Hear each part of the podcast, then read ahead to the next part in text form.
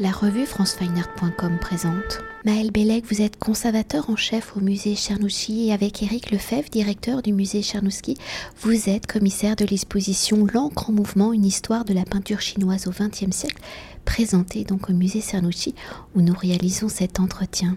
Alors explorant sa collection de peintures chinoises modernes et contemporaines, l'exposition L'encre en mouvement, une histoire de la peinture chinoise au XXe siècle en allant de la fin de l'Empire en 1912 à l'ouverture des années 1980 en rassemblant plus de 70 peintures réalisées par 34 artistes est une exploration des chefs-d'œuvre de votre collection, de ces œuvres faites d'encre et de papier, une collection constituée par le musée à partir des années 1950. Alors, pour entrer dans le cœur du sujet, se définissant depuis des siècles par l'usage de l'encre le XXe siècle, par les voyages des artistes où nombreux vont se rendre à Paris, la peinture chinoise, au contact de nouvelles techniques, va se réinventer.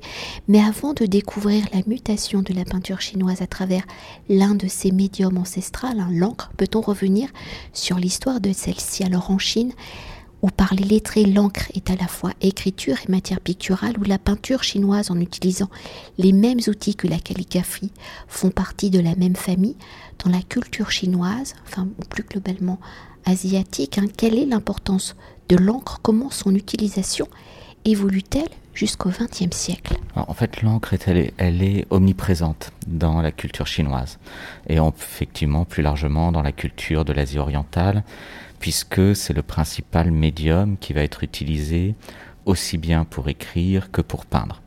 Donc l'encre, c'est un matériau qui est assez simple à obtenir. En fait, c'est de la suie qui va être agglomérée avec de la gomme arabique et qui va être conditionnée sous forme solide. Et euh, c'est un matériau qui ensuite va être travaillé. On va utiliser une pierre à encre, qui est un outil sur lequel on va déverser de l'eau et on va frotter le bâtonnet pour diluer en fait l'encre et la ramener à, enfin l'amener à un état liquide. Et euh, c'est un matériau qui a été utilisé pendant des siècles sous ce conditionnement-là et sous cette forme-là. Donc en tant que matériau, il n'y a pas eu... Euh, il faudrait rentrer dans le détail des compositions euh, chimiques des bâtonnets d'encre, etc., ce que je ne serais pas capable de faire. Mais globalement, il n'y a pas eu de changement véritable au cours des siècles. Ce qui a changé, mais de manière assez récente, c'est la manière dont on a exploré les potentialités de ce matériau pour en faire autre chose dans le courant du XXe siècle et plutôt dans le dernier quart euh, du XXe siècle. Mais sinon, tout simplement, c'est l'outil pour écrire, pour peindre, pour communiquer. Un outil qui reste monochrome, hein, généralement l'encre est noire, mais pourtant, on a quand même cette sensation qu'il y a de la couleur hein, pour rester euh, sur avant le XXe siècle. Effectivement, c'est même théorisé par des auteurs chinois qui expliquent que peut l'encre en fonction de la manière dont on va la diluer, on peut obtenir des gradations qui vont du gris le plus pâle au noir le plus intense. Et cette capacité à jouer avec la densité de l'encre est considérée par les artistes chinois comme étant comme rendant possible en fait de transcrire pratiquement toutes les couleurs avec quelque chose qui n'est pas coloré, qui est donc euh, juste des camailleux de gris. Mais on a ça dans les textes de manière très ancienne. On retrouve des mentions de ce type-là dès l'époque des Tang. Donc on est entre 618 et 907, où on nous dit que finalement avec l'encre, on peut transcrire les couleurs. Évidemment, les couleurs ne sont pas présentes. Il n'empêche que on arrive chez les peintres qui maîtrisent très bien leur outil à avoir suffisamment de gradation et euh, à aller soit vers le très clair, soit vers le très foncé avec tous les intermédiaires, et que ça permet de représenter de manière convaincante le monde qui nous entoure, les oiseaux, les fleurs, les paysages, et euh, à donner, à parfois, je dirais pas donner l'illusion de la couleur, mais faire en sorte qu'on ne se pose pas la question de la couleur en fait. Parce que euh, c'est rendu avec suffisamment de subtilité pour que la couleur devienne inutile. Ce qui ne veut pas dire qu'il n'y a pas de couleur dans la peinture. Il peut y en avoir et il y, a, un certain nombre de peintures qui vont être peintes avec de l'encre et des couleurs qui vont être ajoutées aussi. Pour revenir au XXe siècle, au regard de l'histoire, La Chine rentre dans un siècle de bouleversement, hein, la fin de l'Empire, je l'évoquais en 1912, à l'avènement de la République en 1949, la proclamation de la République populaire de Chine, ainsi que l'ouverture du pays dans les années 1980. Euh, Alors un siècle qui est également ponctué hein, par les guerres sino-japonaises et des révolutions. Alors dans ces bouleversements politiques et sociétals, comment vont-ils avoir un impact sur la peinture chinoise et sur ce médium ancestral de l'an. Comment les artistes vont-ils s'approprier leur histoire picturale, leur tradition pour réinventer leur geste vers ces nouveaux mondes? L'évolution de la situation politique, économique et sociale de la Chine a nécessairement en fait une incidence euh, sur euh, les arts de cette époque-là pour des raisons assez évidentes. D'une part, bah, quand on change le contexte intellectuel et culturel d'une époque, ça change forcément ses expressions. Et aussi parce que euh, la peinture et la calligraphie sont des pratiques artistiques qui, de manière traditionnelle, sont des pratiques artistiques de l'élite. Les gens qui maîtrisent le pinceau et l'encre sont des gens qui savent écrire. Et donc les peintres sont très souvent des gens qui savent écrire. Il y a aussi des peintres professionnels qui ont un niveau d'éducation moindre, mais ils sont en Chine moins bien considérés. Vraiment, les artistes qui, ont été le mieux considérés au fil du temps sont la plupart du temps des lettrés. Et euh, ces lettrés sont aussi euh, des lettrés qui sont engagés dans le monde, qui sont souvent des lettrés fonctionnaires. Et donc il y a une adéquation en fait, enfin en tout cas une convergence entre des questionnements qui vont être des questionnements artistiques et esthétiques et des questionnements qui vont être des questionnements parfois beaucoup plus pratiques et politiques. Donc ça, c'est la première chose. Et euh, l'autre chose, c'est que euh, cette convergence euh, va amener à considérer qu'il y a une forme d'homologie entre l'état des arts et l'état de la Chine. Et ça, c'est quelque chose qui est récurrent dans les discours des Chinois. C'est que quand on est dans des périodes de faiblesse artistique, c'est censé être révélateur d'une faiblesse de la Chine. Inversement, quand on est dans une période de force, les arts sont censés suivre, et réciproquement. Et donc, quand des artistes, et dès le courant du dès la seconde moitié du 19e, il apparaît de manière assez évidente que la Chine est dans une phase de faiblesse, eh bien, les artistes et les intellectuels se posent la question de comment renouveler, comment arriver à renforcer la Chine et ça va passer à la fois par des réformes politiques, mais aussi par une revitalisation des arts en Chine. Et l'un des meilleurs exemples de cela, c'est l'œuvre qui ouvre cette exposition, qui est une œuvre d'un calligraphe et homme politique extrêmement connu, qui est Kang Youwei. Et euh, Kang Youwei est un euh, penseur, un, réformateur, qui va euh, prôner en fait une réforme assez profonde de la Chine et qui va être à l'origine d'un des derniers moments où la Chine aurait peut-être pu arriver à se moderniser euh, dans, sans passer par la révolution qui va fonder la République, qui est la réforme des 100 jours en 1898. Et cette réforme va être un échec, ce qui explique probablement le passage d'idées euh, réformatrices à des idées révolutionnaires dans le courant, dans le début du XXe siècle. Et c'est quelqu'un qui, tout en ayant tout ce travail, en faisant tout ce travail théorique, sur euh, la politique et sur les idées, va aussi faire un gros, gros travail sur la question des arts, sur la peinture, mais aussi surtout sur la calligraphie, et qui va prôner euh, une inspiration puisée dans des styles calligraphiques euh, qui sont tirés de stèles gravées, et donc des styles dans lesquels on va avoir des traits épais, des angles souvent très marqués, un style qui est fort, et la force de ce style, est censé euh, pouvoir amener euh, à un renforcement de la Chine elle-même. Et toujours pour poursuivre un regard de l'histoire de la peinture chinoise, où la nature a toujours été au cœur de la création picturale dans ce XXe siècle, à travers ses bouleversements et l'ouverture vers l'Occident, quels sont les sujets explorés par les artistes? La nature a-t-elle toujours une place de choix, un rôle central? Comment la nature est-elle perçue sous le pinceau? Des artistes au XXe siècle C'est une question assez compliquée parce que l'exposition couvre effectivement une période large.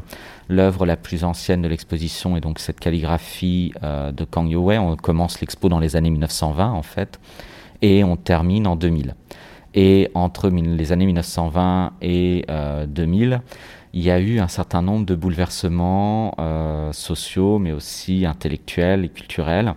Et donc, il y a, on ne peut pas faire une réponse globale et générale pour toute cette période. Euh, donc, ça va dépendre des moments, ça va dépendre des artistes, ça va dépendre des lieux. Ce qu'on peut dire, c'est que pendant toute la première moitié du XXe, euh, le modernisme occidental est relativement peu euh, approprié par les artistes chinois. Certains artistes vont s'en inspirer, on peut penser à Pang Sun-Chin et la Société des Tempêtes, on peut penser à Lin Fengnian dans une certaine mesure, mais une bonne partie des artistes qui pratiquent l'encre vont rester dans des cadres qu'ils vont essayer de renouveler formellement, mais dont une partie des iconographies vont être encore assez fortement ancrées dans ce qui existait précédemment. Donc on va retrouver le thème du paysage, qui reste un thème extrêmement important dans la peinture à l'angle de toute la première moitié du XXe. Je dirais même en fait que pour le coup il reste important jusqu'à aujourd'hui parce que euh, ça c'est peut-être quelque chose sur lequel il faudra qu'on revienne euh, tout à l'heure. On ne peut pas présenter la totalité de l'histoire de la peinture à l'encre chinoise en une exposition. Et donc on a fait des choix et on a laissé de côté certains types d'expressions et on a notamment laissé de côté, euh, dans la seconde moitié du XXe, des formes d'expression qu'on pourrait qualifier de traditionnalistes, qui existent pendant cette période, qui existent jusqu'à aujourd'hui, et qui sont des gens qui vont continuer à donner vie à des styles anciens et à des iconographies anciennes. du coup, nous, on s'est plutôt intéressé aux artistes dont on considérait qu'ils tenaient dans le champ artistique les positions euh, les plus importantes à telle et telle époque. Et euh, si on s'en tient à ce type d'artiste, effectivement, euh, les grands sujets type le paysage, peinture de personnages aussi, peinture de fleurs et d'oiseaux, persistent et continuent à être pratiqués par bon nombre d'artistes avec des spécialisations, des artistes qui seront qui feront pratiquement toute leur vie des fleurs et d'oiseaux. On peut penser à Yufei Han, ou des artistes qui seront des grands artistes de peinture de personnages. On peut penser à Fu Baoshi ou de peinture de paysages. On peut penser à Fu Baoshi aussi, euh, à Zhang Dachien, à Huang Binhong et à tout un tas d'autres artistes. Et pour continuer euh, d'évoquer l'ouverture vers l'Occident, les voyages des artistes vers l'Europe dans la première moitié du XXe siècle, où les artistes vont se confronter à d'autres écritures, celles de l'huile notamment. Alors comment l'encre va-t-elle résister pour moderniser leur technique ancestrale? Comment les artistes ont-ils détourné l'identité de l'encre à la fin des années 1980 avec l'ouverture, enfin cette seconde ouverture vers l'Occident? Comment cette identité de l'encre va-t-elle se poursuivre? De même, c'est une question qui est compliquée parce que ça va dépendre des moments évidemment de l'histoire. Il y a euh, plusieurs rencontres euh, avec les vocabulaires occidentaux et qui vont être faits dans des contextes qui sont à la fois différents. Là, l'une des premières rencontres avec les vocabulaires occidentaux, c'est dans les années 1910-1920, quand on commence à avoir les premiers artistes chinois qui vont arriver en Occident. Un certain nombre d'entre eux vont vouloir se former aux techniques occidentales, s'approprier la peinture euh, à l'huile, s'approprier le dessin académique. On peut penser à des artistes comme Subei Hong, par exemple, pour cela. Et puis, euh, certains artistes vont commencer déjà à trouver des modes d'hybridation à ce moment-là. Et on va être sur des modes, on peut penser à tous les nus qui vont être produits dans les années 40 par des artistes comme Hua Tianyo, comme Pan Yuliang, comme San et même, et plus tôt euh, que les années 40 parfois. Et là, on est sur l'appropriation d'un genre, qui est le genre du nu académique. On a des artistes qui vont se former dans les écoles de beaux-arts, qui vont se former dans les académies euh, parisiennes et qui vont euh, essayer de s'approprier ce genre, puisqu'on apprenait le dessin en dessinant sur le modèle vivant. Et donc ça, c'est l'une des premières choses. Ils vont s'approprier le genre, mais parfois ils vont le traiter avec leurs propres moyens. C'est-à-dire non plus avec le crayon et le fusain, mais avec le pinceau et le trait d'encre. Et ça va transformer un petit peu la pratique euh, de ce nu, puisque le nu occidental était un nu qui avait pour objectif de permettre aux étudiants euh, d'appréhender l'anatomie humaine et d'appréhender aussi le rendu du volume par les ombrages. Et à partir du moment où on ne fait pas, on ne travaille pas au crayon et on ne travaille pas sur les modulations des noirs et des blancs, on va être sur quelque chose, sur la ligne en fait, sur un, un nu qui va être rendu avec un trait de contour, et il va falloir rendre l'anatomie et le volume au moyen d'autres moyens. Et ces moyens, ça va être la modulation du trait. La manière dont le trait de contour va être plus ou moins épais, dont il va euh, s'enfler à certains endroits pour souligner une courbe, ou au contraire se rapprocher d'un autre trait et euh, dessiner comme ça euh, une silhouette. Mais on n'est pas tout à fait sur le même exercice que le nu occidental, même si l'origine, c'est-à-dire de ce nu, c'est-à-dire le fait de se poser dans une académie avec une feuille de papier devant soi et un modèle nu devant soi, est la même. Donc ça, c'est l'une des premières rencontres. Vous avez euh, d'autres rencontres qui vont se faire dans les années 50-60, plutôt sur les marges de la Chine, parce que euh, on est en Chine continentale, on est à l'époque maoïste, et là, l'encre va avoir du mal à euh, trouver sa place pendant l'époque maoïste. En tout cas, ça va lui prendre du temps parce que dans un premier temps, les autorités politiques considèrent que l'encre est suspecte. Elle est suspecte de connivence avec le vieux monde. Elle est tellement associée à cette longue tradition artistique que pour les autorités communistes, elle est dans un premier temps associée au féodalisme en fait. Et il va falloir que les artistes de l'encre parviennent à prouver qu'ils arrivent à euh, s'approprier les nouveaux codes euh, iconographiques avec au moyen de l'encre pour qu'elle trouve sa place.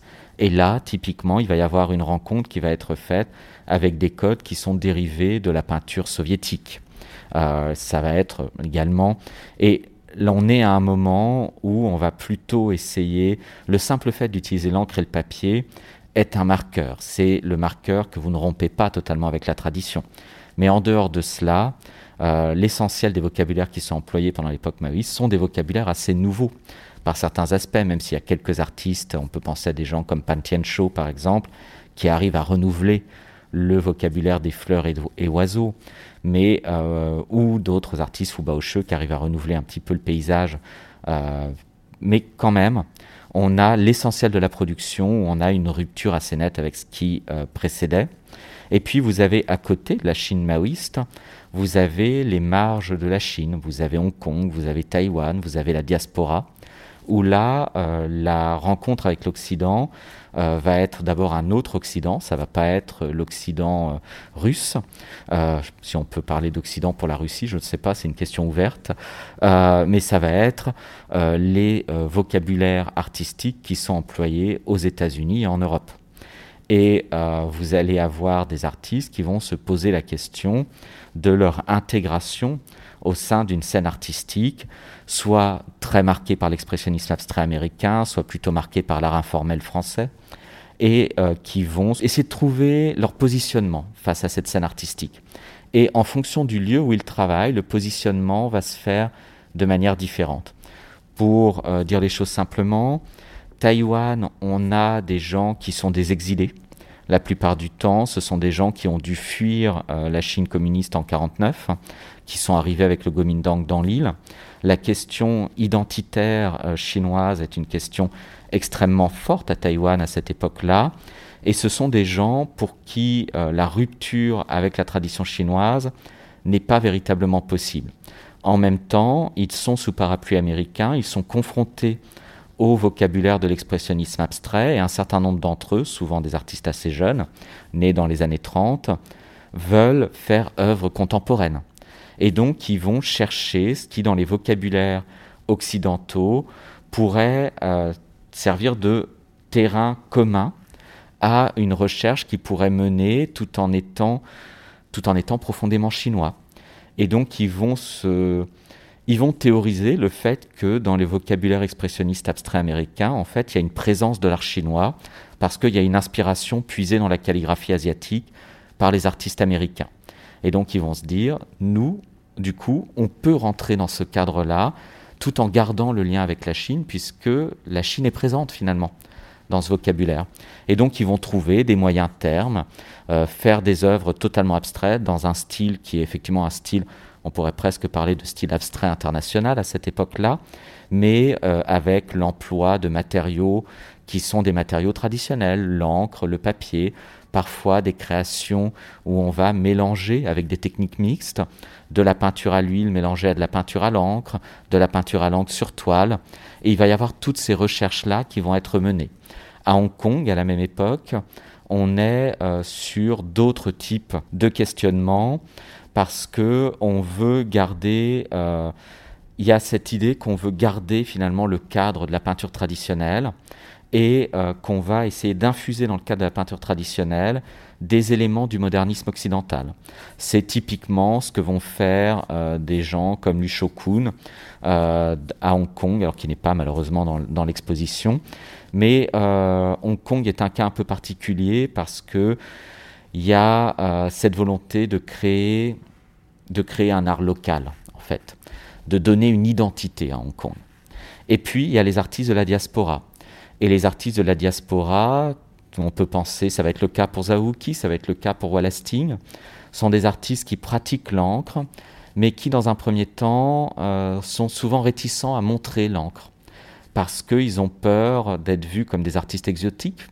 Euh, parfois, Zaouki a dans certains de ses textes des mots assez durs sur son rapport à la pratique à l'encre, en tout cas dans un premier temps. Et euh, on sait que Wallasting a dû beaucoup se faire prier par son galeriste pour accepter de présenter ses encres. Parce que eux, quand ils sont arrivés en Occident, le but était de s'intégrer dans les scènes artistiques occidentales et d'être un artiste euh, de plein pied avec leurs homologues occidentaux. Et donc à chaque fois, selon le contexte dans lequel ça se fait, il y a euh, des rapports un petit peu différents à la pratique de la peinture à l'encre et euh, les mélanges, les hybridations qui vont être faites vont à chaque fois être adaptés, parfois assez finement, selon les contextes, les parcours individuels. Et euh, donc il n'y a pas de règle générale. Et puis, euh, si on continue sur le 20e, un autre élément dont il faut parler, c'est évidemment les années 80, où les années 80 euh, voient les artistes de Chine continentale être confrontés à un problème qui est un problème assez aigu. C'est que eux, ils ont été formés pendant 30 ans à faire de la peinture de propagande Là, il n'y a, plus de, a plus vraiment de direction artistique à partir des années 80, même s'il y a encore un contrôle qui va s'exercer sur les artistes. Et donc, euh, ils se retrouvent plongés dans un monde qui est déjà globalisé, dans le monde globalisé dans lequel la Chine est en train de rentrer. Et eux vont devoir trouver leur place dans ce monde-là, mais sans avoir pu préparer cette transition. Parce que euh, l'art maoïste, c'est très difficile de passer de ça à euh, l'installation, la performance, etc.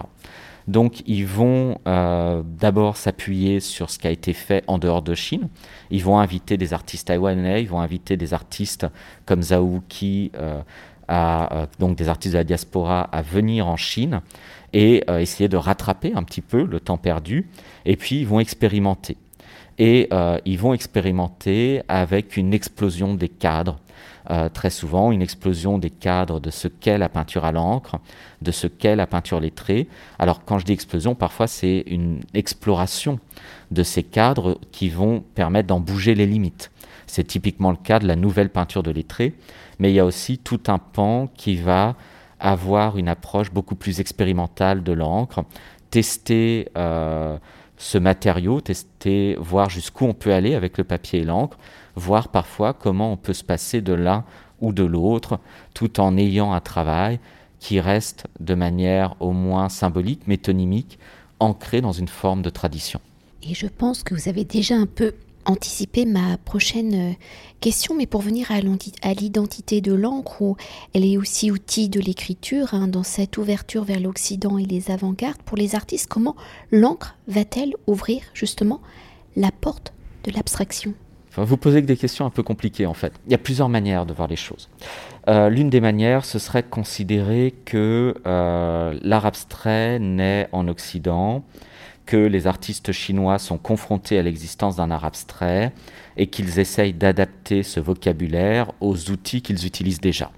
Donc typiquement, on va conserver le papier, on va conserver l'encre, mais on va faire une œuvre informelle à l'encre euh, sur papier euh, de la même manière qu'un artiste français ferait une œuvre informelle avec de l'huile sur toile.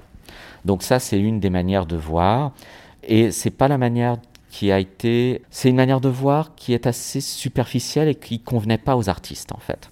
parce que les artistes n'avaient pas envie non plus d'être à la remorque d'artistes de vocabulaire qui aurait été créé ailleurs. Évidemment, dans les années 20, beaucoup d'artistes sont venus en France, se sont formés véritablement à euh, des modèles académiques, mais parce qu'il y avait le sentiment que la Chine était en retard sur ce point et qu'il fallait maîtriser ce vocabulaire réaliste-là pour arriver à renouveler les arts en Chine et à renouveler en partie aussi la Chine. Mais euh, quand on est euh, en dehors de cette période-là, il y a quand même cette idée, notamment je pense à Taïwan dans les années 50-60, que certes, les Américains ont de l'avance, mais somme toute, euh, c'est pas très utile de copier. Euh, à la limite, faut qu'on fasse quelque chose, faut faire la déclinaison, notre déclinaison propre de ce vocabulaire. Et donc, euh, on en revient effectivement à ce que je disais tout à l'heure, c'est que ces artistes ont réfléchi à quelle pouvait être la source de ces vocabulaires. Et donc évidemment, ils sont allés voir, euh, ils ont regardé ces artistes et puis ils ont vu des artistes qui, pour beaucoup d'entre eux, s'intéressaient à l'Asie, qui s'intéressaient à la calligraphie.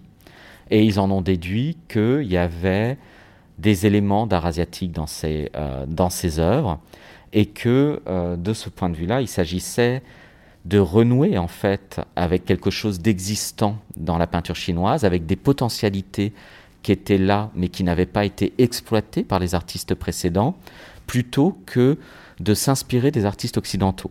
Euh, de ce point de vue-là, on pourrait dire que les artistes occidentaux n'ont pas été des modèles à suivre, mais pour certains artistes, en tout cas dans la manière dont ils ont théorisé les choses, leur ont révélé des potentialités qui étaient là dans leur tradition et leur passé. Et euh, ça, c'est l'une des manières dont ils arrivent à sauvegarder euh, leur identité propre, tout en essayant de rentrer, de s'insérer dans ce monde globalisé. Et une dernière chose, hein, pour mieux appréhender euh, cette histoire de la peinture chinoise au XXe siècle et pour conclure notre entretien, comment avez-vous justement construit et articulé l'exposition? Quels sont les chapitres de cette histoire? Alors, les chapitres de cette histoire sont des chapitres qui s'enchaînent de manière à la fois un petit peu chronologique et un petit peu thématique. Donc on commence en gros, on a, euh, on va dire qu'on a deux, euh, on a deux grandes parties avec un pivot central. Euh, la première partie, c'est vraiment la première moitié du XXe siècle, et c'est la manière, et là, on va traiter de manière un peu thématique les différentes sources de renouvellement de la peinture à l'encre.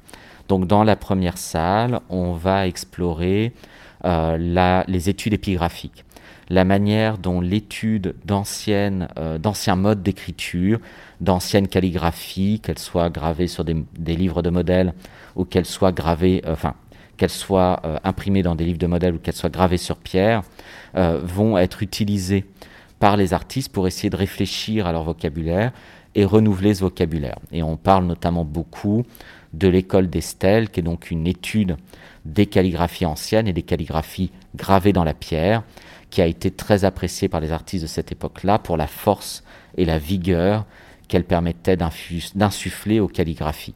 Et ça a véritablement renouvelé le vocabulaire calligraphique, mais aussi le vocabulaire pictural, puisque ce sont les mêmes outils.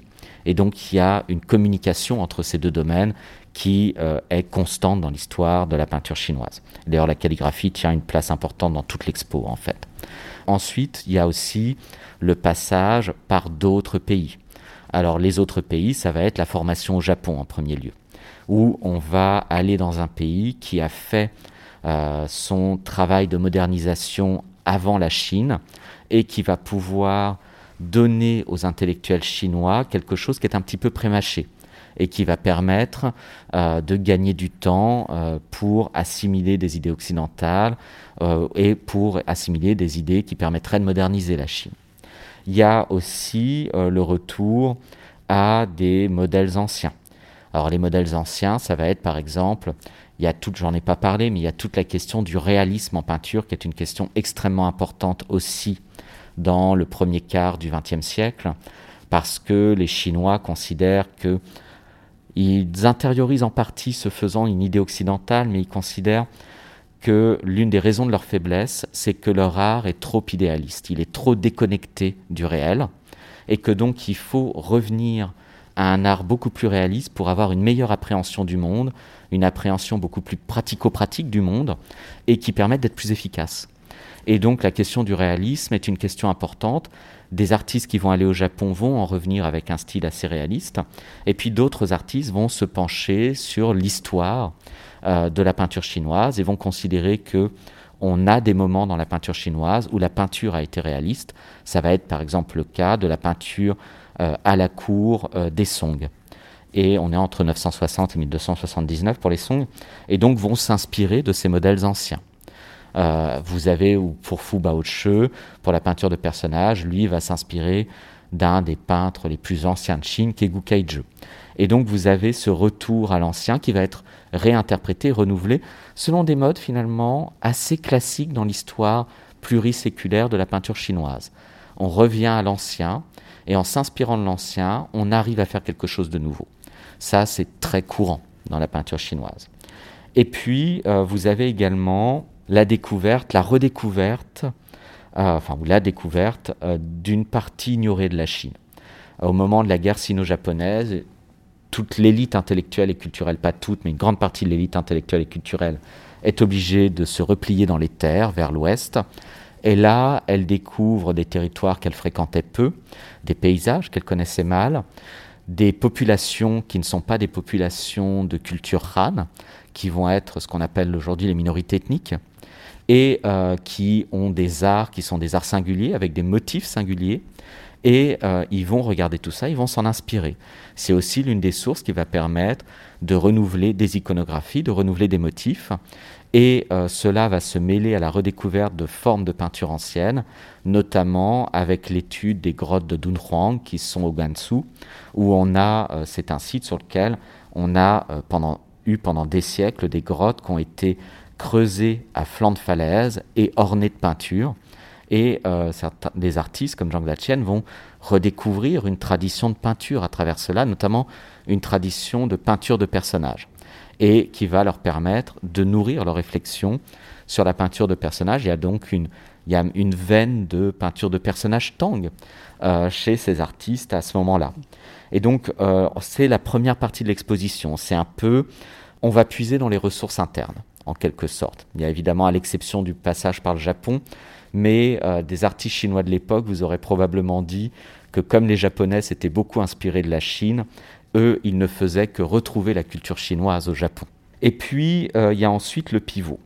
Et le pivot, ça va être euh, le passage par Paris, où là, on va intégrer des modèles qui sont véritablement des modèles extérieurs et académiques, et cette section est poursuivie par une section qui évoque le maoïsme. Évidemment, il y a quelque chose de très différent entre les nus féminins de Liang et euh, les euh, esquisses maoïstes qu'on présente.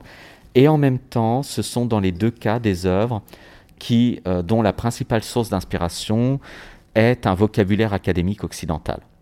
Dans un cas, c'est le dessin sur modèle vivant, c'est l'académie, et dans l'autre cas, c'est la peinture d'histoire.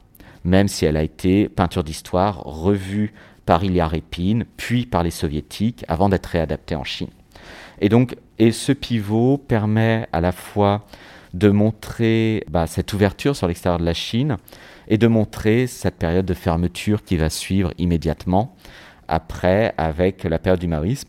Et ça permet d'enchaîner sur ce qui se passe en dehors de la Chine pendant un temps, avec la période des années 50-60 à Taïwan, en France, puisqu'on va présenter des œuvres de Zhao de Chu Tochun et de deux artistes taïwanais, Chuang Che et Xiao Qin, qui eux euh, vont euh, rentrer véritablement cette fois dans ce qu'on peut toujours considérer aujourd'hui comme l'art contemporain. Et euh, toute cette dernière section va être dédiée à l'art contemporain à travers ces artistes, à travers Wallace Ting et à travers la dernière section qui est le retour en Chine continentale dans les années 1980 et euh, les expérimentations que tous ces artistes vont mener sur une nouvelle forme de formalisme et euh, sur euh, la manière dont on peut à la fois se rattacher à des cadres anciens et en même temps les faire exploser. Merci beaucoup. Je vous en prie. Cet entretien a été réalisé par franceweiner.com.